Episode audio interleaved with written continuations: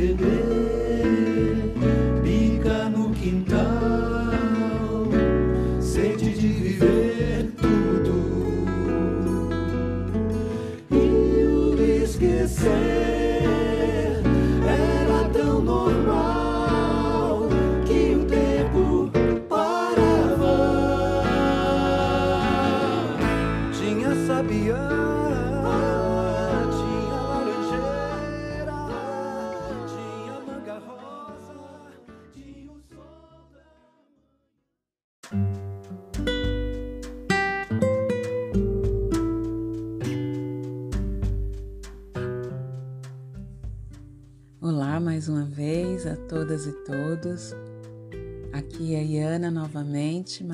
Nesse canal da Entretexto, abrindo esse nosso quarto podcast dessa série que tem como tema Casa, uma experiência sensorial e simbólica sem fronteiras na quarentena.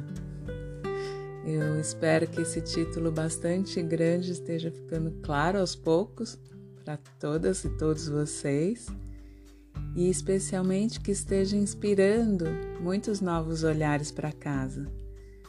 A casa que tem tanto de possibilidades sensoriais, que fica impregnada da nossa imaginação, dos nossos sentidos, significados, sonhos, de tudo aquilo que genericamente chamamos de energia. É uma verdadeira casa onírica que se organiza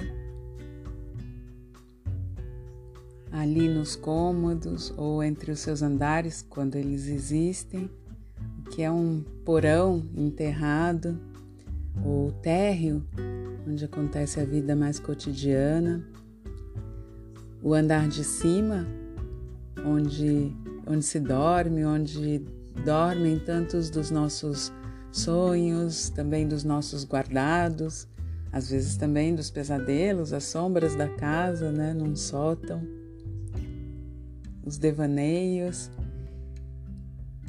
Essa casa que representa tanto aquilo que a gente tem como experiências mais profundas é, e também os nossos projetos, bem como a vida cotidiana do fazer, da manutenção, bem cotidiano, bem prático. A, a casa abarca todas essas diferentes qualidades e aspectos, não? Falamos desse fazer na cozinha, por exemplo, no podcast anterior, quanta tarefa, quanta transformação existe ali. A, a lavagem, o, tudo que mantém a própria vida. A casa abarca isso como abarca sonhos e devaneios. Essa topologia da casa do ser a gente poderia olhar com muitos detalhes e muito profundamente e infinitamente, né? Pensando inclusive em refúgios e lugares muito particulares, por exemplo, um armário embutido, um vão de escada, um, um depósito de lenha, as dispensas, as gavetas, as chaves e assim por diante. E tudo isso sempre oferecendo elementos muito fortes da psicologia da nossa vida mais íntima, não é? Aqui a gente está dando algumas pinceladas que inspire é, um olhar para essa obra expressiva que é a casa, essa casa habitada que temos falado tanto, o lar. Isso a gente tem visto bastante, não? Como a imaginação e a vida das emoções, dos sentimentos, trabalha muito ativamente quando o ser humano encontra um pequeno abrigo, qual, um pequeno abrigo que seja, ou mesmo um abrigo mais temporário. Instantaneamente a, a imaginação e os processos psíquicos começam a atuar ali e a construir as paredes daquele cômodo. Pode ser um lugar realmente que a gente esteja de passagem por alguns dias.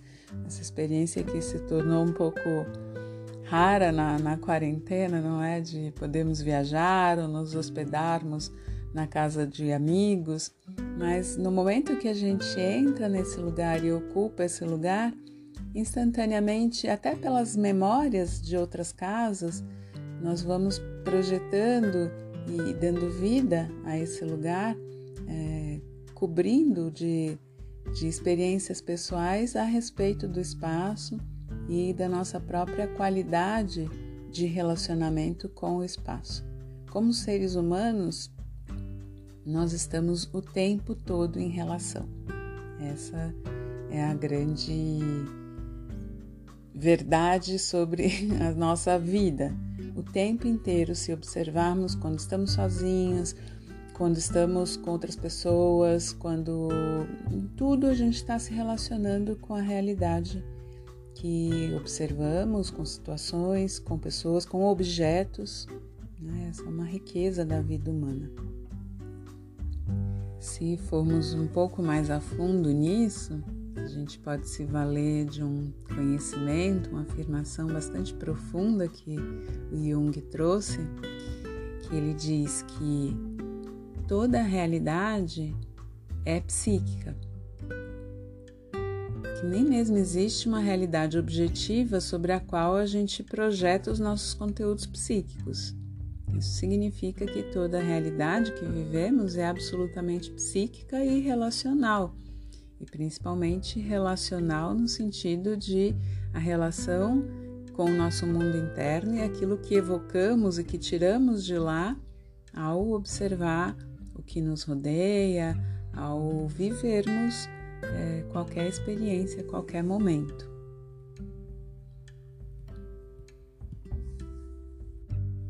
Então, isso tem a ver com o fato de que é, estamos o, todo, o tempo todo simbolizando e impregnando do nosso próprio eu os lugares e os espaços também, os, esses que habitamos, aquilo que habitamos, a nossa própria casa.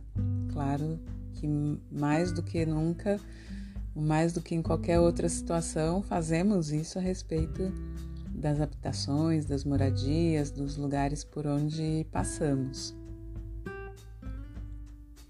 Então, nessa jornada aqui por esses podcasts, estamos justamente buscando e entrando em contato com essa casa sem fronteiras, que é tão expansiva e de infinitas possibilidades.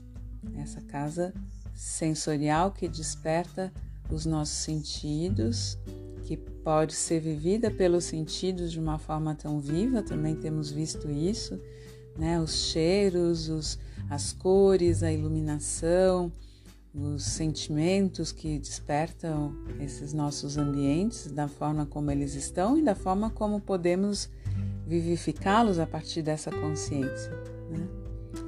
E também a casa com todos os seus simbolismos, seus pensamentos, seus sonhos, imaginações e toda a vida psíquica que ela abriga, né, que ela acolhe essa nossa vida da intimidade.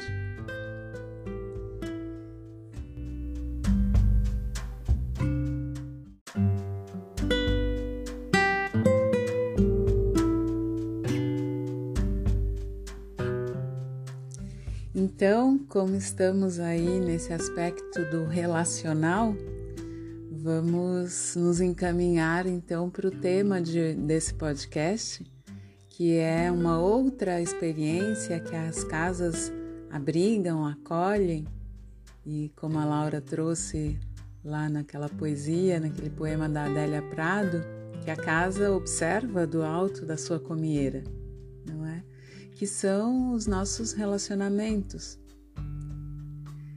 É, os relacionamentos também se tornaram de alguma forma intensivos nessa quarentena por conta da proximidade, por conta de estarmos mais próximos das pessoas, né? Também pode ser o relacionamento com a nossa própria solidão.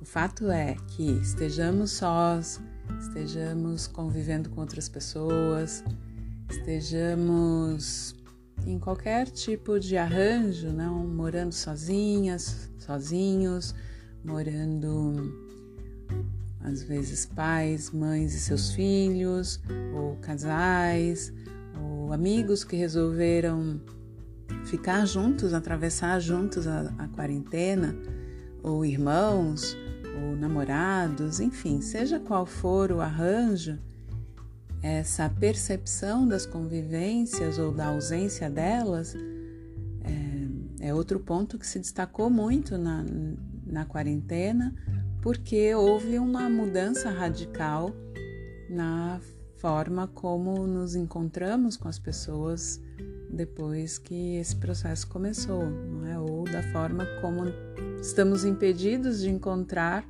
com pessoas como nos encontrávamos antes. Agora, falar de relacionamentos não é muito simples. Talvez a relação entre pessoas seja mais difícil de abordar, ou mais multifacetada. Gosto mais dessa palavra, assim, desse desafio de olhar tantos ângulos possíveis, às vezes né, atuando simultaneamente nas relações. Então, nas relações, isso torna ainda mais desafiador do que, por exemplo, a relação que temos com a casa. Sem dúvida, não é fácil achar um caminho para abordar os relacionamentos e com os desafios, então, que eles ganham quando estamos mais próximas e próximos das pessoas e ao mesmo tempo distantes de outras, isso é requer bastante atenção. Então, a minha proposta, quando eu comecei a pensar que esse era um tema importante, porque é uma vivência dentro das casas que a gente não pode esquecer nesse momento, uma vivência essencial dentro das casas, fiquei buscando, bom, e por qual caminho vamos é, falar disso, né? E aí, de novo, a casa muito generosamente oferece essa via. Talvez seja a via mais segura para a gente pensar nos nossos, nas nossas relações, seja observando como elas estão acontecendo a respeito dos espaços que estão sendo divididos nesse momento. Se a gente for por aí, penso que é possível não cair na armadilha de ficar buscando quem está certo, quem está errado nessa situação. Quem, quem pode, quem está com a razão aqui, quem não está? Quem pode insistir porque seu ponto de vista está correto, quem tem que ceder? Então cair nesses julgamentos e nessa busca de um quase investigativa de um detetive, um juiz, não, que vai determinar essas coisas,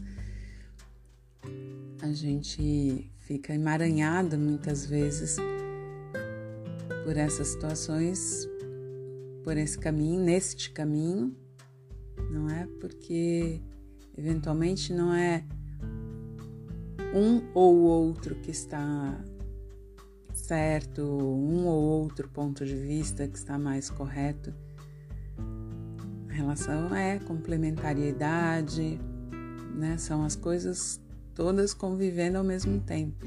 E, de novo, porque estamos nesse assunto complexo, às vezes sim é questão de que um ponto de vista não pode permanecer,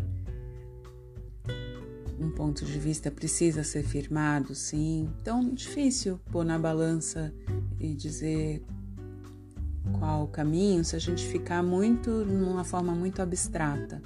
Né?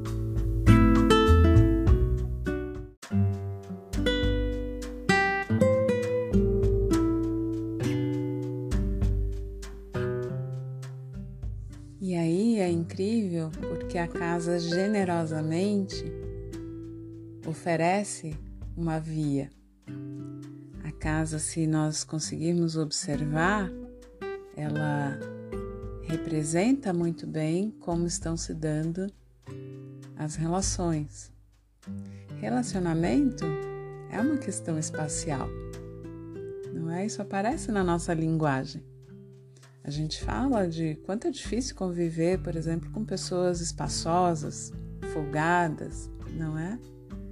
Então, a melhor via, acho que a via mais segura para a gente pensar a questão dos relacionamentos e cada pessoa que estiver ouvindo esse podcast poder fazer suas reflexões, cada um de vocês, cada uma de vocês, é fazendo este olhar para casa, fazendo uma observação para os espaços, para como isso vai se desenhando nos espaços da casa. Relação é também uma questão de boas divisões, de bons limites, de separações. Boas separações são necessárias. Né? Num relacionamento, a gente precisa também separar aspectos que são da individualidade de cada um. Respeitar esses aspectos e ao mesmo tempo fazer boas composições, bons arranjos. Tudo isso é uma questão que a gente pode observar acontecendo então no espaço da casa.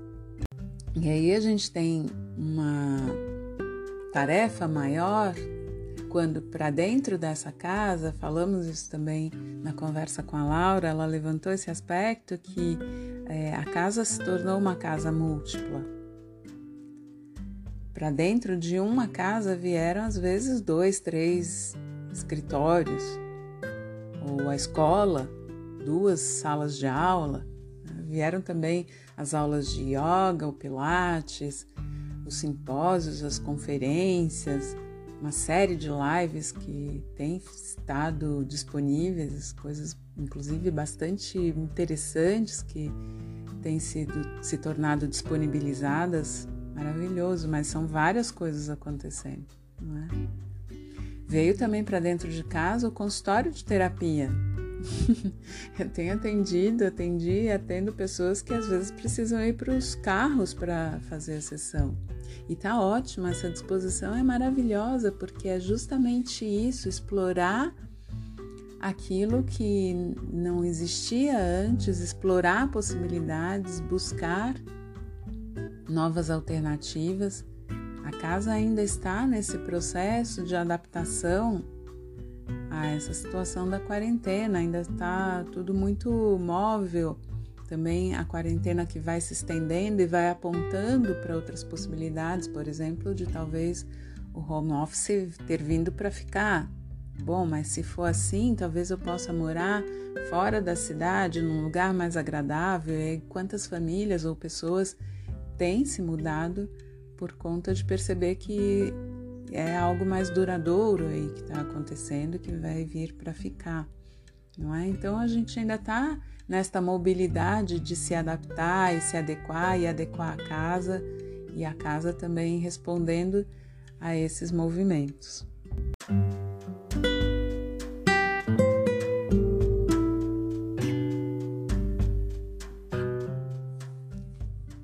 Então, diante dessa complexidade de é, aspectos, de funções, de atividades que vêm para dentro de casa e diante dessa convivência que se torna mais próxima e mais intensiva para quem está compartilhando, dividindo uma casa.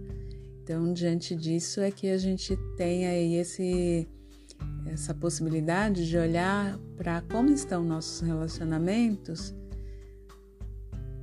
de novo ouvindo o que a casa pode nos contar a respeito disso, escutando essas mensagens e também atuando é, e interferindo aí, fazendo modificações, fazendo mudanças necessárias nisso que se expressa eventualmente quando é necessário que algo se transforme, seja modificado. Espero que essa via seja interessante assim, porque é um jeito novo de olhar e de se relacionar com o espaço e com o que está acontecendo ali dentro dele, não é? aí eu penso aqui que é interessante observar algumas situações que podem estar um tanto naturalizadas às vezes para gente que nem percebemos que elas não estão num bom equilíbrio ou não são uma forma melhor, a melhor forma que poderíamos dar, os melhores arranjos que poderíamos fazer para determinadas coisas que acontecem na casa, na convivência, nos relacionamentos que a casa então abriga, acolhe e ordena de uma certa forma, né? Essa divisão dos espaços, essa divisão de espaços com diferentes funções, como é, ocupamos esses espaços, como dividimos esses espaços, como compartilhamos esses espaços, tudo isso vai revelando e vai ordenando também um tanto dos nossos relacionamentos. A casa, como estrutura, dá essa possibilidade de ordenação de organização das próprias relações. Então, eu queria falar algumas situações que eu pensei, porque isso chegou eventualmente no consultório, na fala de alguém que tinha questões dos, nos relacionamentos, ou às vezes mesmo conversas com amigas, amigos, e que esses temas surgiram que me chamaram bastante atenção para, puxa, mas a casa, o próprio espaço está dizendo tanta coisa, é só escutar, é só ouvir e atuar ali que é, dá a impressão que as coisas podem se ordenar de uma forma suave, diferente de quando a gente fica discutindo uma relação ou querendo de novo chegar ao certo ou errado. Simplesmente deixar o espaço atuar como este ordenador, como este organizador dos fluxos da vida e da convivência. Então eu escolhi algumas situações que me chamaram bastante atenção. Acho até que elas chegaram em mim e de uma forma cronológica eu vou colocar assim, desde o primeiro momento em que eu vi alguma situação assim da casa que se destacava, que tinha esse caráter de parece que a casa estava querendo dizer algo e não estava sendo ouvida. Né? Então eu lembro que a primeira situação que me despertou essa, essa atenção, esse interesse, foi que não lembro bem quem me contou essa história, talvez seja até bom, porque talvez mudem alguns detalhes. É, mas o importante, assim, o, o aspecto central dessa história é que quem me contou disse que é, tanto o próprio armário tinha sido cedido, uma parte do armário tinha sido cedida para receber coisas de outras pessoas da casa. Essa pessoa tinha filhos e também um companheiro. E além do armário, uma parte do escritório dela, né, um cômodo que tinha sido de, determinado inicialmente que seria o local de trabalho dessa pessoa também um espaço lá tinha sido cedido para caixas dos outros, é, coisas que inclusive ficaram um pouco com um aspecto de uma certa bagunça, assim, caixas empilhadas, coisas que não estavam muito ordenadas e tinham sido postas lá, meio que despejadas mesmo, assim, não, sem muito cuidado. Né? E esse dado, assim, isoladamente, talvez não diga muito, a gente não pode concluir, eu imagino, coisas assim à primeira vista, mas isso combinava completamente com uma, uma dinâmica dessas relações de muita confusão dos espaços, de pouca delimitação dos espaços, especialmente dessa pessoa que me contava então é, essa situação toda, que, e que dizia de se sentir muito invadida, assim, de na verdade de não ter, é, de não estabelecer o seu próprio espaço. Não é nem que os outros invadissem, mas ela própria, ela sabia que ela não conseguia estabelecer seu próprio espaço. É, no sentido assim, estabelecer seu próprio trabalho, sua própria atividade e vida profissional. Então, isso que aparecia no espaço, na verdade, era só um reflexo de que, por exemplo, o dia dela é, não era bem delimitado o tempo que ela dedicava ao trabalho, mas esse tempo era muito flexível demais e eventualmente podia ser despachado para ele é, afazeres das outras pessoas, né? coisas que ela tinha que fazer pelos outros ou atender os outros. Então, o espaço nada mais estava fazendo do que refletindo, é, desenhando perfeitamente o que acontecia nessa dinâmica das relações. E, e quando ela contou isso, eu disse: Puxa, mas até o seu armário, digamos que o escritório ainda é menos privado, menos privativo, recebesse coisas, mas o aspecto da desordenação, de uma certa bagunça, não é legal, né? Mas o próprio armário, você tem que ceder uma porta do seu armário, uma parte inteira do armário para as outras pessoas. É, será que isso é, é bom, né? Será que isso é a melhor forma? Ah, mas essas pessoas têm muitas coisas. Pois é, né? Mas então ah, não é o caso de cada um poder administrar suas próprias muitas coisas, não é? Às vezes se desvencilhar de algumas coisas, abrir mão ou organizar melhor o seu próprio espaço para poder fazer tudo, caber tudo aquilo que ela julga necessário. E aí, a partir dessa conversa, assim, é, foi abrindo uma visão e uma grande admiração. Na verdade, o que me chamava mais atenção é o quanto essa pessoa estava admirada pelo fato de que sim, a casa dela, o quarto dela, o armário, o escritório estavam dizendo algo das relações para, para uma coisa que ela não tinha tentado. Né? Mas é, é interessante também porque a admiração era que era possível intervir exatamente ali, reordenar, rearranjar as coisas né, e os aspectos relacionais a partir da própria ordenação que o espaço estava pedindo. Né? Acho que o, a surpresa maior era também olhar para isso, era o desafio também que isso trazia, não é? De concretamente poder reordenar as relações. Disso eu penso que isso me faz refletir o quanto os limites não bem estabelecidos são necessários. Não significa rigidez, estabelecer limites com rigidez, não é?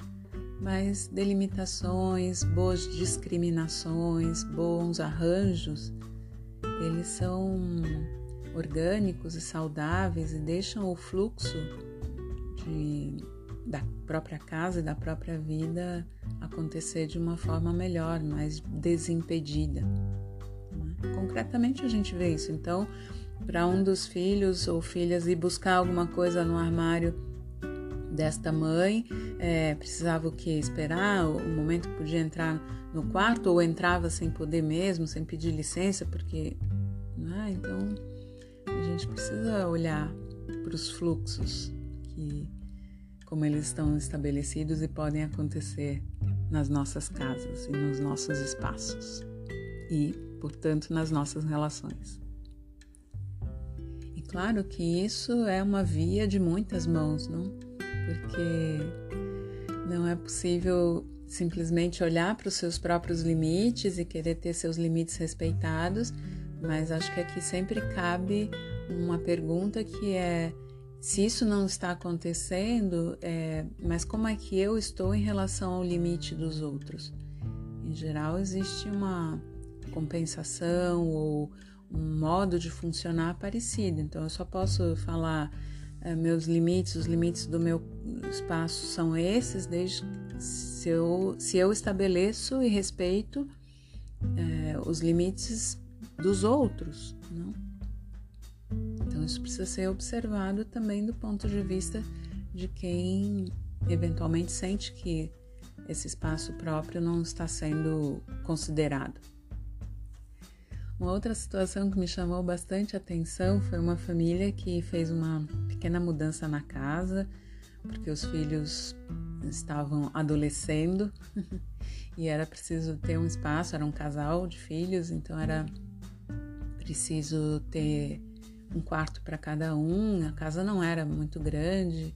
E então a reforma que foi possível foi trazer o quarto do filho para uma antiga sala de TV.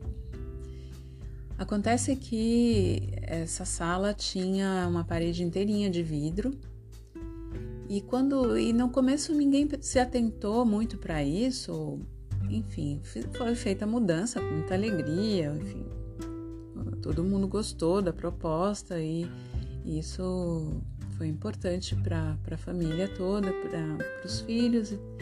Mas quando a coisa realmente se estabeleceu, o filho sentiu que ele, na verdade, tinha perdido completamente a privacidade. Porque, na verdade, essa grande parede de vidro não se modificou muito nada em relação a ela. E que poderia ser uma simples cortina, algo que um, não é nada que um pano, uma cortina não resolvesse, mas aquilo por algum motivo, que foi sendo postergado, ou não se deu muita atenção, foi ficando daquele jeito mesmo. E eu, então a experiência, na verdade, ao invés de ser o ganho de um lugar mais privativo, foi de um devassar a própria vida.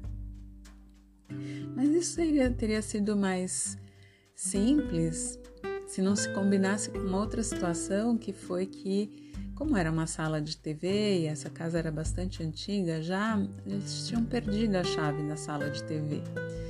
Não é tão importante ter a chave da sala de TV. Né? Então, no meio de algum momento da casa, essa chave desapareceu. Então, o filho não só estava num quarto com uma parede de vidro, é, como também ele não tinha a chave da porta. E de novo foi daquelas coisas que às vezes acontecem nas nossas casas, não é? é, da gente ter que tomar algumas providências e, e, ficar protelando infinitamente, indefinidamente, né? Porque também era só uma questão de chamar um chaveiro, trocar a fechadura e tudo bem. E nenhuma dessas duas providências, nem uma cortina, algo que devolvesse uma privacidade para esse espaço, nem a chave eram providenciadas. Então, depois de alguns meses, a família de novo estava numa outra crise, agora com outro tema, né? ou a derivação do mesmo tema que era a privacidade dos filhos que cresciam. E de novo, essa conversa foi reveladora dessas resistências que surgem principalmente esse pai essa mãe, é, qual a dificuldade de oferecer para o filho que vai entrando na adolescência? A adolescência tem essa característica mesmo de, de necessitar de uma certa reserva, de um espaço que antes, eventualmente, os pais não conheciam, que é não, não quero contar nada do meu dia para vocês, quero ficar quieto, quero ficar na minha, né?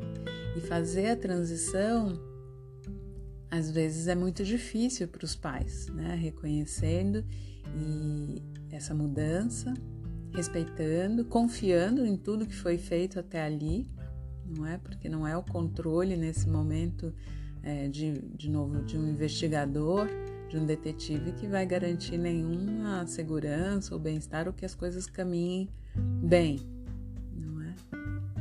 Então, casa ali dizia dessa resistência de atravessar uma fase que né, um dos membros, uma das pessoas da casa, do grupo familiar, estava fazendo essa transição e todo mundo precisa é, se adaptar ou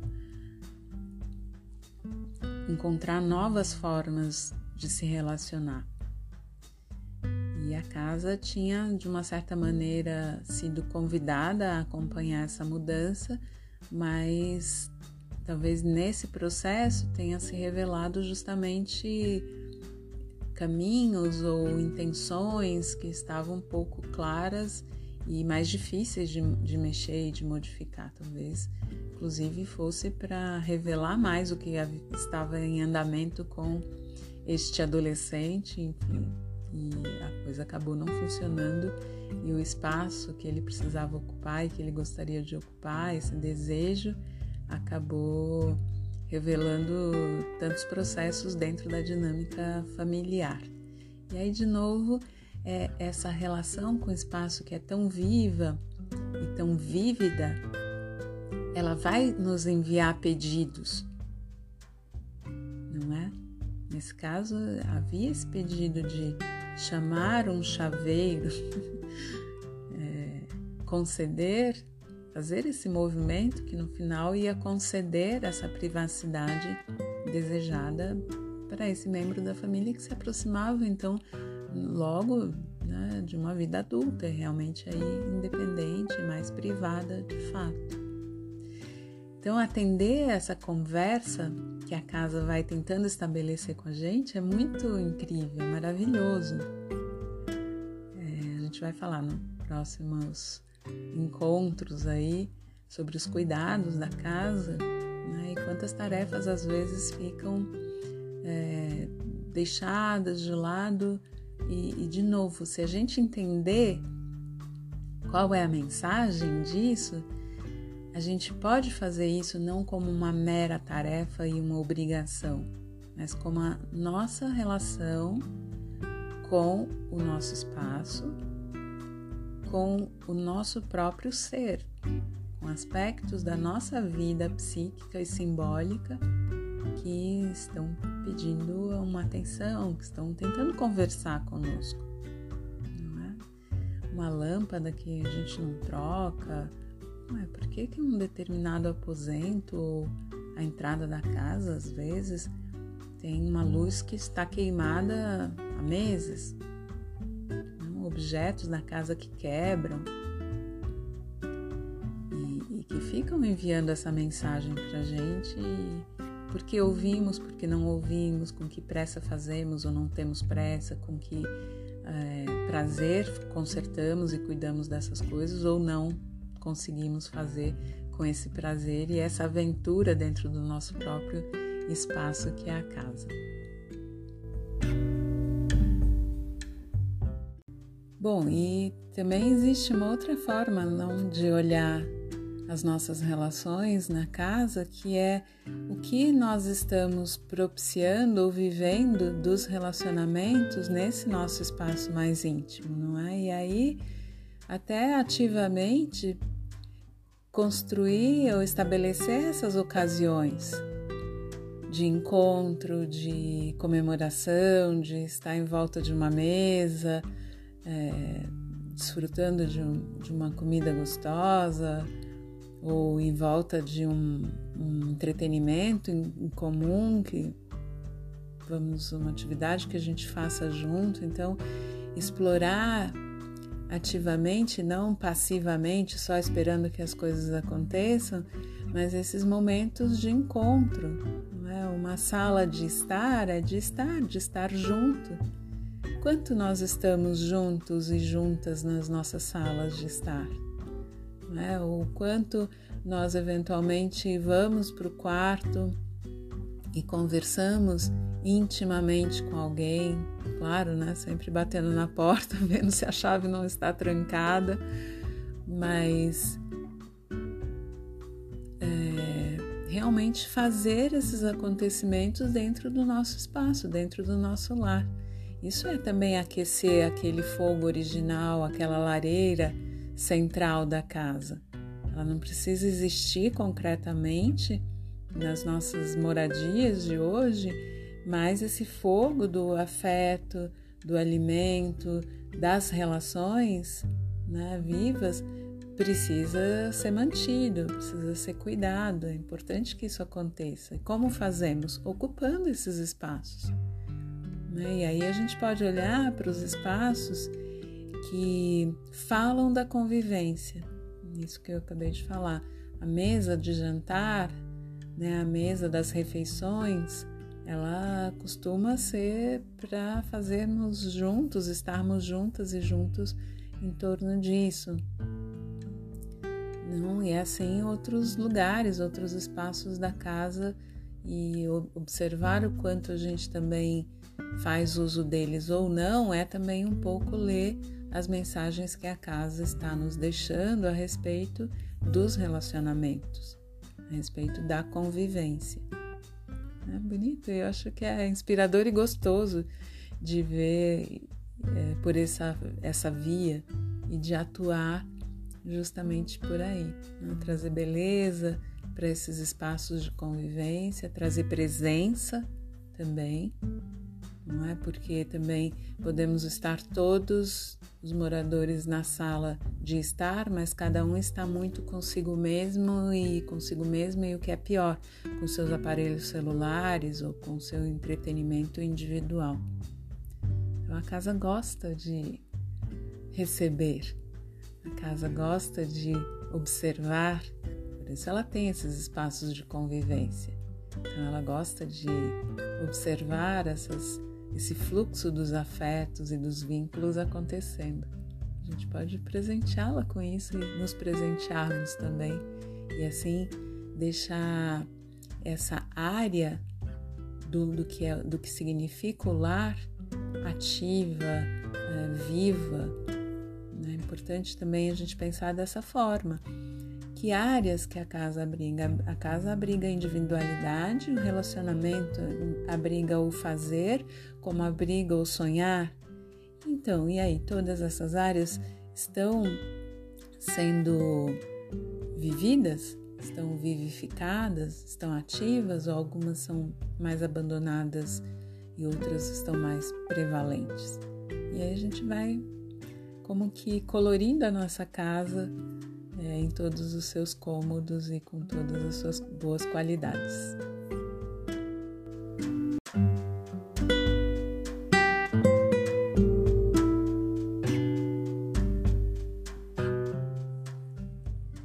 Então, sobre esse aspecto relacional da nossa vida, nessas várias dimensões que isso tem, não é?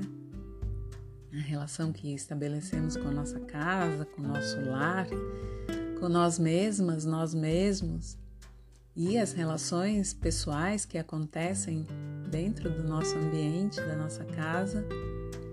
Penso que a respeito disso era o que era possível falar nesse podcast. Escolhi esses ângulos, essas imagens, essas experiências que chegaram até mim para tentar despertar um pouco esse olhar de novo para as mensagens que a casa está nos transmitindo e inspirar então um novo olhar, novos arranjos, novas possibilidades e tudo que é novo de, demanda um certo tempo para se estabelecer e para se firmar, não é? Desde uma plantinha que está nascendo, ela precisa de um tempo para fortalecer seu caule, sua estrutura, né? Ou um pássaro que tá, está começando a voar precisa de um tempo para fortalecer suas asas e assim por diante.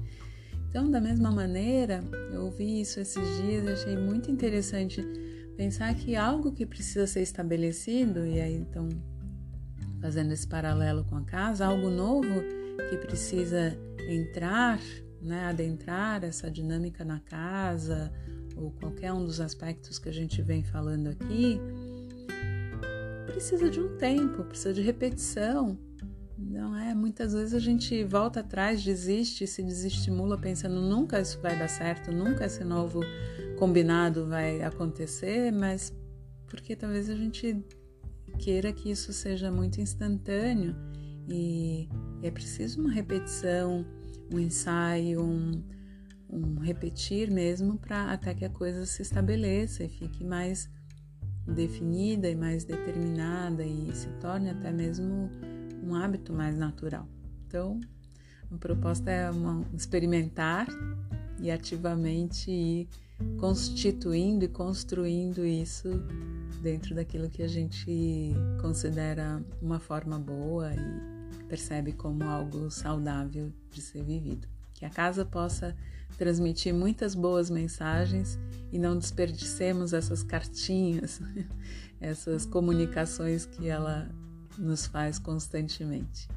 Queridas, queridos, até o próximo podcast. Seguimos aí pensando nossas casas, nosso modo de habitar, nosso modo de estar vivo e presente nessas moradias. Grande abraço, um grande beijo a todas e todos.